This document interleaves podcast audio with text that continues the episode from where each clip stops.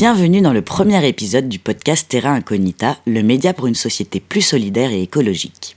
Nous vous proposons aujourd'hui une lecture augmentée de l'interview de Mounir Majoubi. S'il vient d'annoncer son départ du gouvernement il y a quelques jours pour se consacrer à sa candidature à la mairie de Paris, cette interview a eu lieu le 16 avril 2018 alors qu'il était secrétaire d'État chargé du numérique. L'interview a eu lieu en présence des membres de la communauté Terra Incognita pour une parution dans le numéro 3 dont le thème était Un monde meilleur pour nos enfants. Allons-y. L'entrepreneuriat et plus particulièrement l'entrepreneuriat social s'est développé avec la compréhension d'une vérité l'État ne sera pas en mesure de résoudre l'ensemble des défis auxquels notre société fait face. Si nous voulons un monde meilleur pour nos enfants, nous devons prendre les problèmes en main nous-mêmes. Cela ne signifie pas pour autant que l'État n'a aucun rôle à jouer. Rencontre avec Mounir Majoubi, secrétaire d'État au numérique, qui compte faire de l'entrepreneuriat social l'une de ses missions. Nous sommes 12 membres de la communauté Terra Incognita à attendre dans une salle d'un blanc immaculé du 20 avenue de Ségur. Si l'adresse accueille le secrétariat d'État chargé du numérique, l'immeuble Art déco abrite aussi les services du Premier ministre, du Défenseur des droits, ainsi que plusieurs commissions. Les sept femmes et cinq hommes face au secrétaire d'État se présentent en quelques mots. Les participants sont à l'image de notre communauté, entrepreneurs, collaborateurs de grands groupes, personnes engagées dans une quête de sens personnel, comprendre par là en transition professionnelle. J'oserais presque dire que les personnes présentes sont à l'image de la France. S'il s'agit de notre 60e interview en présence de la communauté, celle-ci s'annonce un peu différente des précédentes. Nous avons l'habitude de rencontrer des entrepreneurs et non pas des membres du gouvernement. Mais attendez une minute.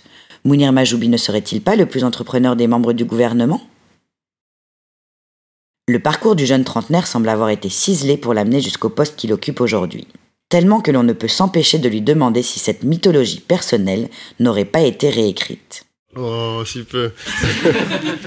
Né en 1984 d'une famille ouvrière d'origine marocaine, c'est pendant ses années de collège qu'il fera la rencontre qui va changer sa vie. Internet, qu'il découvrait pratique au Palais de la Découverte chaque samedi et dimanche pendant trois années. À l'âge de 13 ans et demi, il remporte un prix de jeune inventeur décerné par le magazine Science et Vie Junior et empoche 5000 francs avec lesquels il achète son premier ordinateur. À 16 ans, il décroche un poste de technicien chez Club Internet qu'il gardera près de 10 ans. C'est aussi pendant cette période qu'il connaîtra son premier engagement politique en devenant délégué du personnel à la CFDT. Il va ensuite créer une première boîte, Fairsense.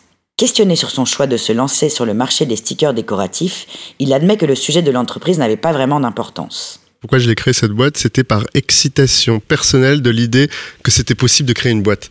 La mode de l'époque était aux stickers représentant des lustres ou autres lampadaires qui se collent sur les murs. Mounir les trouve horriblement chers et décide de découvrir comment ils sont faits. Il débusque un traceur découpeur auprès d'un fournisseur en Chine et se le fait livrer chez sa mère où il habite encore.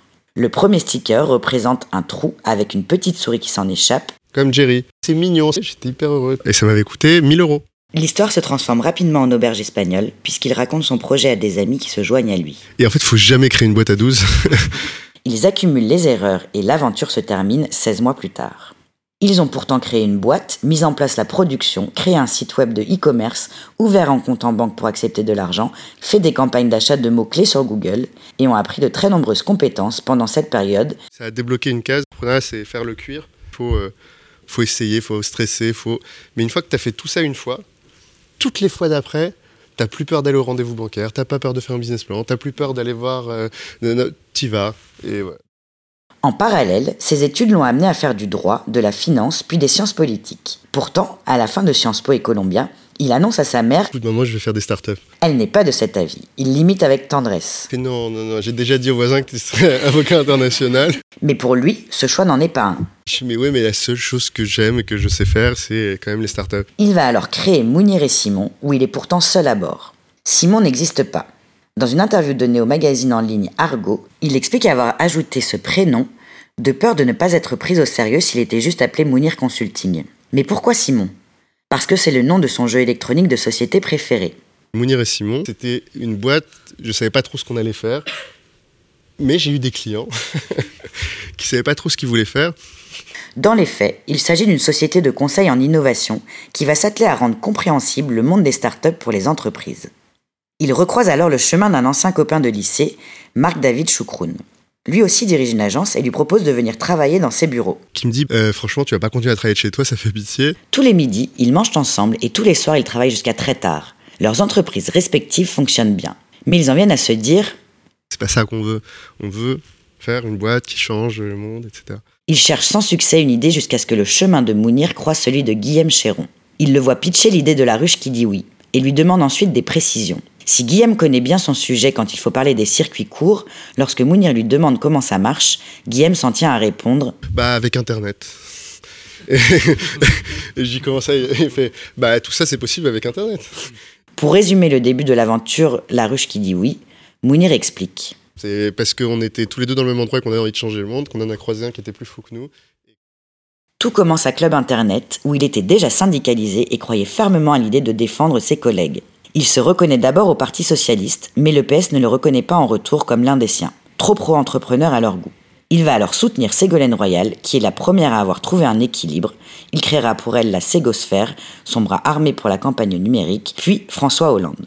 Et puis le jour où il y a un monsieur qui dit on peut être pro-entrepreneur et en même temps pro-social et se dire qu'il faut de la répartition et en même temps il faut de la compétitivité, évidemment j'ai tout lâché, j'ai tout arrêté et j'ai dit euh, je veux vous accompagner dans ce que vous êtes en train de faire.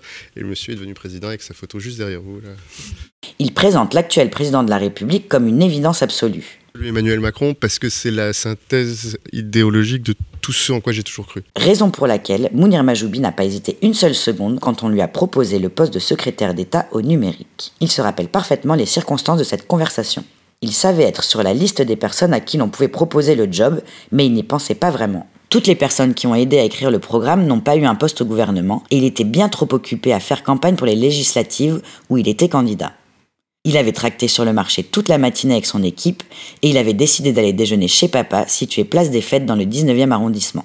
Son téléphone sonne alors, c'est le numéro d'une personne proche du Premier ministre. Il réalise alors ce qui est en train de se passer. On se lève avec le tout qui tremble en soi. Les prochains mots qu'il va entendre. Allô Mounir, ça va? Je te passe le Premier ministre. S'il était courant d'opposer entrepreneuriat et dimension sociale au début de la carrière politique de Mounir, l'entrepreneuriat social s'impose aujourd'hui comme une évidence. Les entrepreneurs ne semblent plus essentiellement motivés par la perspective de générer du profit et parlent aujourd'hui de l'impact qu'ils peuvent avoir sur le monde. Est-ce en raison d'une crise de confiance envers les hommes politiques? Un membre de la communauté Terra Incognita demande au secrétaire d'État pourquoi il a l'impression d'avoir plus d'impact au gouvernement qu'en gardant son rôle de chef d'entreprise. C'est que je crois que le changement, il vient des personnes, que le changement, il vient des entrepreneurs, le changement, il vient des citoyens, le changement, il vient de tous ceux qui pensent très fort qu'ils ont le pouvoir et la capacité de changer le monde autour d'eux mais encore faut-il qu'on leur crée les capacités de le faire. Donc mon job aujourd'hui vis-à-vis des entrepreneurs, c'est de faire que tout soit le plus simple possible pour eux pour entreprendre, que toutes les conditions soient réunies pour que l'entrepreneuriat soit facile et facilité en France. Le but, c'est pas que l'État fasse à la place de tous ces gens-là, puisqu'on fera forcément moins bien et moins fort. Par contre, on est l'État, on peut euh, diriger le sens dans lequel va changer les réglementations. On a une majorité au Parlement qui, va, euh, qui nous accompagne pour transformer le sens dans lequel va la loi. Et donc on peut créer le contexte réglementaire, le contexte sociétal, le contexte social dans lequel chacun peut réussir à entreprendre. Il mhm. faut absolument libérer les énergies, permettre à tous ceux qui veulent entreprendre d'entreprendre. Il faut qu'il n'y ait aucune raison d'empêcher d'entreprendre de ralentir. Il n'y a aucune bonne raison d'empêcher les gens d'entreprendre et d'avancer. À ce moment de la conversation, Mounir Majoubi dérive légèrement pour se lancer sur l'une des causes qui lui tiennent à cœur, l'éducation les trajectoires individuelles. Là, on parle des entrepreneurs, ceux qui ont déjà le projet, ceux qui n'ont pas encore le projet, qui n'ont pas encore les compétences. Pour redonner la capacité à chacun à trouver son emploi et son chemin, c'est incroyable. Il commence alors à décrire en détail ses plans sur l'inclusion numérique pour accompagner les 13 millions de Français qui ne savent pas utiliser le numérique. Questionné en parallèle sur la place réduite des femmes dans le domaine, il rappelle l'importance de démarrer très tôt la formation au numérique. Construction des imaginaires très important, qui a un moment dès le primaire où c'est déjà trop tard, où les filles ne se projettent plus dans les métiers du numérique. Il nous raconte qu'il s'agit d'une problématique multifactorielle liée aux professeurs, aux camarades, aux parents et à la culture commune. Résultat, bien que les petites filles n'aient aucun problème lors des ateliers numériques en primaire, elles y sont d'ailleurs meilleures que les garçons, comme dans toutes les autres matières à stagiaire. Les garçons s'emparent du sujet au collège et les filles commencent à considérer que ce n'est pas pour elles. Continuellement sur le terrain, Mounir Majoubi semble avoir des exemples à donner pour chacun de ses propos. Il commence par expliquer que dans des quartiers populaires et pauvres, les gens ont moins de connaissances de ces nouveaux métiers du numérique qui pourraient justement les aider à s'émanciper. Ça m'a déchiré le cœur, c'était dans un quartier très populaire. La fille, elle est première de la classe, elle est excellente en mathématiques en seconde, et donc comme elle est bonne en maths, et qu'elle est très bonne, eh ben, elle voulait faire comptable.